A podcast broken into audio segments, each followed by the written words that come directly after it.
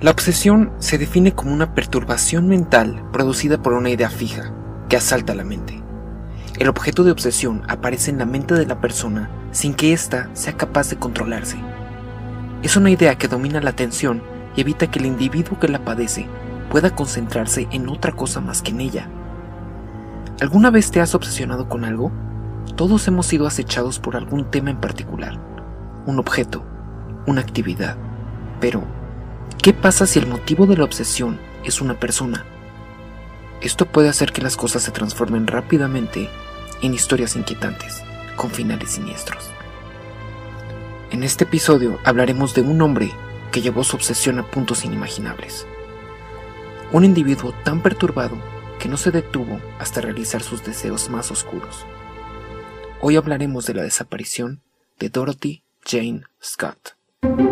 Soy Guillermo Ruiz, esto es Buenas Personas.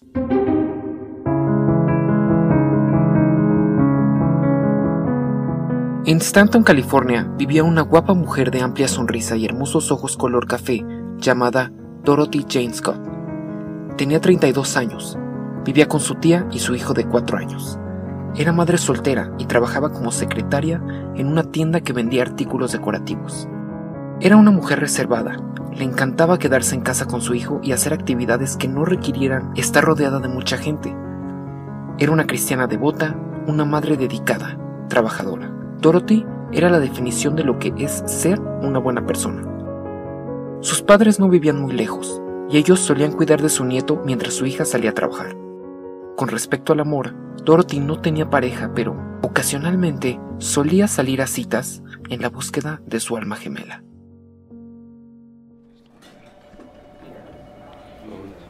Una mañana como cualquier otra, mientras Dorothy estaba en su trabajo, recibió una llamada. Escuchó la voz de un hombre. Le sonaba muy familiar. Pero antes de que pudiera identificarlo, el hombre colgó. Simplemente había marcado para saludarla, y preguntarle cómo estaba.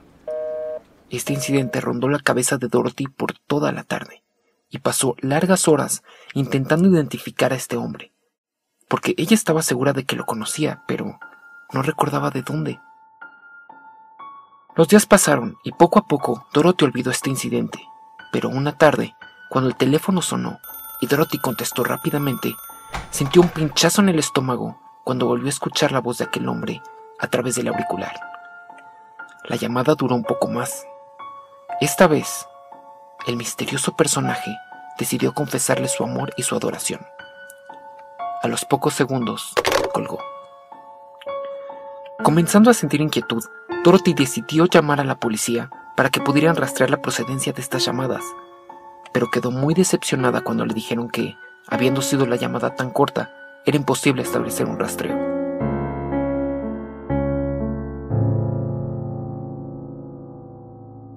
No pasaron muchos días cuando el teléfono volvió a sonar.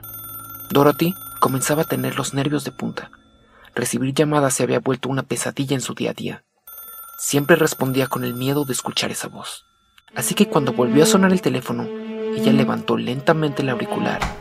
Y aunque esta fuera la llamada que estaba esperando desde hace días, volver a escuchar la voz de aquel hombre de nuevo le produjo un intenso escalofrío que le recorrió todo el cuerpo.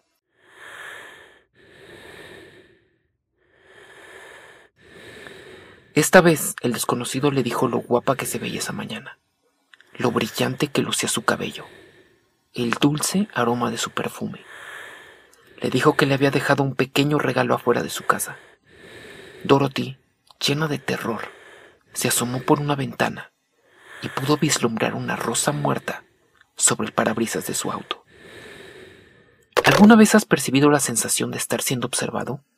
Si te pones a pensar, Nunca realmente estás consciente de quién te está viendo. Nunca sabrás con exactitud quién se percata de tus movimientos en tu vida diaria, como las calles que caminas todos los días, la ropa que usas, los objetos que cargas.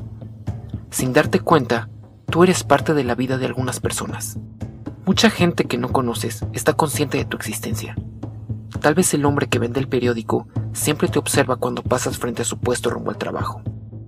Tal vez la señora que vende flores Observa la rapidez con la que caminas, lo distraído que pareces mientras lees tus mensajes de texto. por otro lado, ¿alguna vez has observado a alguien que no sabe que lo estás viendo? Tal vez por medio de una cámara de seguridad, o al ver a través de un vidrio polarizado.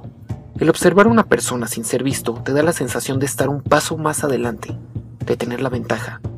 El hecho de ser consciente de que la otra persona no tiene idea de que está siendo vigilada te da mucho poder. Y este tipo de sensación puede atraer a muchas personas.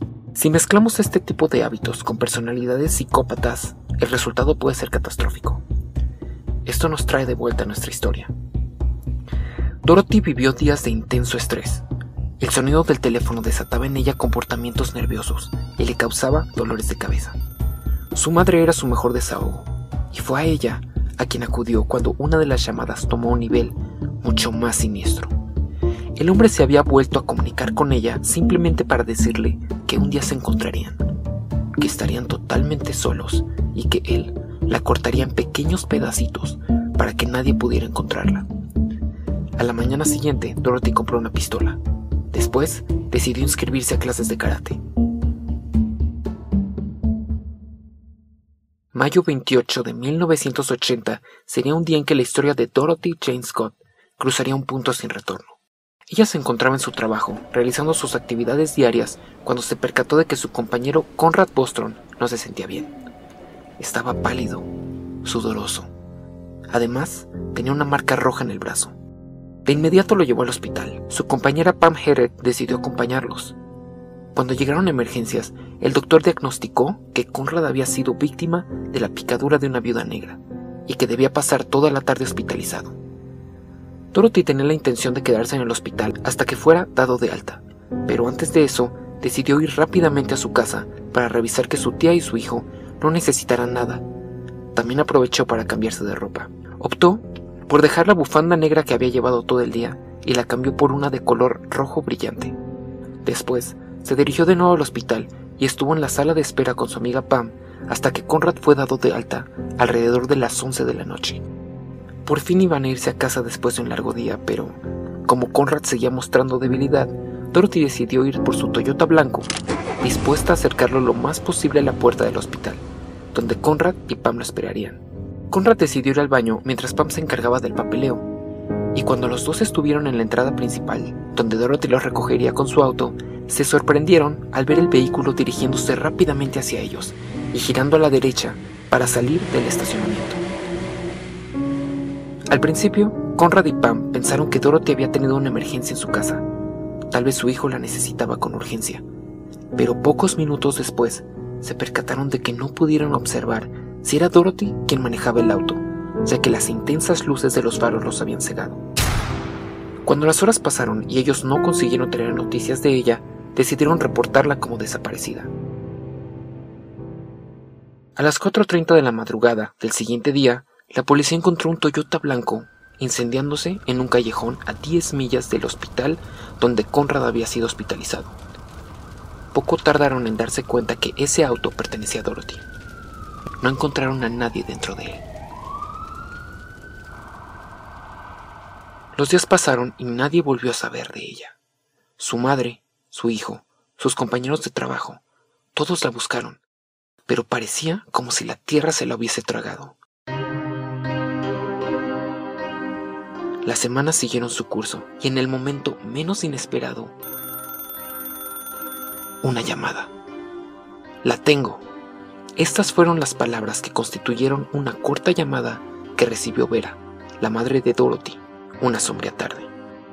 Fue Vera quien continuó recibiendo inquietantes llamadas poco tiempo después, llamadas cortas y concisas de aquel hombre, quien aseguraba que Dorothy estaba con él si Vera creía que recibir este tipo de llamadas era la tortura más cruel que alguien podría hacerle, rápidamente cambió de opinión cuando la siguiente llamada reveló que Dorothy ya estaba muerta. Esto no fue suficiente para que este acechador acabara con su retorcido juego, ya que demostró rápidamente que no tenía intenciones de terminar su acoso. Solo se detuvo cuando un día fue el padre de Dorothy quien contestó. El acechador rápidamente colgó y no volvió a hacer llamadas. Tuvieron que pasar dos años enteros para que el perro de un obrero encontrara huesos humanos a 10 metros del camino de Santa Ana. Los huesos estaban quemados, debido a un incendio forestal ocurrido hace poco. Al lado de ellos se encontraba un anillo color turquesa y los restos de un reloj. El reloj se había detenido el 29 de mayo a las 12 y media de la noche. Era el día que Dorothy había desaparecido, y justo una hora después de que Pam y Conrad vieran el auto escapar a toda velocidad dos años antes. Solo tomó unas semanas para que el departamento de ADN confirmara que los restos pertenecían a Dorothy Jane Scott. Lo que nunca se pudo revelar fue la causa de muerte de Dorothy. El 22 de agosto de 1984 se realizó una conmemoración a la vida de Dorothy Jane Scott. El periódico Orange County Register escribió un artículo acerca del trágico caso de Dorothy, poco tiempo después de su funeral, y fue la llamada que ellos recibieron la que tal vez pueda dar un motivo de este perturbado crimen. El acosador llamó a este periódico para confirmar que él había sido quien la había matado.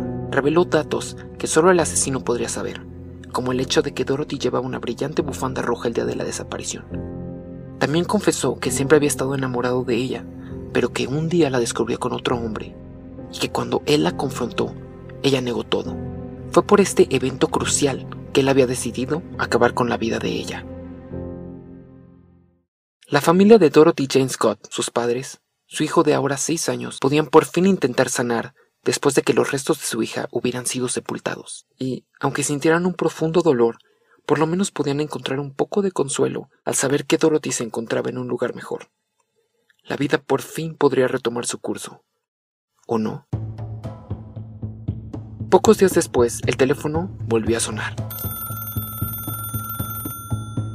Vera, la madre de Dorothy, era quien estaba en casa. El sonido del teléfono le recordaba los trágicos eventos sucedidos en el pasado, y una parte de ella siempre vivía con el miedo de escuchar la profunda voz de aquel misterioso hombre que seguía en las calles. Así que se acercó lentamente al teléfono, levantó el auricular y sintió un escalofrío cuando lo que escuchó fue esa misma voz sin identidad preguntando, ¿se encuentra Dorothy en casa?